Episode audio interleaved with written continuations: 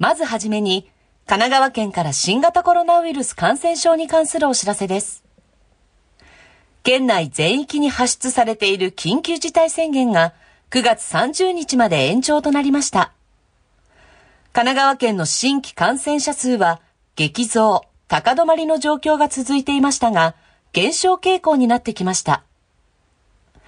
皆さんにはこれまでも感染防止対策にご協力いただいてきましたが、引き続きその対策を緩めず、熱や咳など風邪の症状があるときは外出を控え、医療機関に相談してください。今日から大型連休が始まります。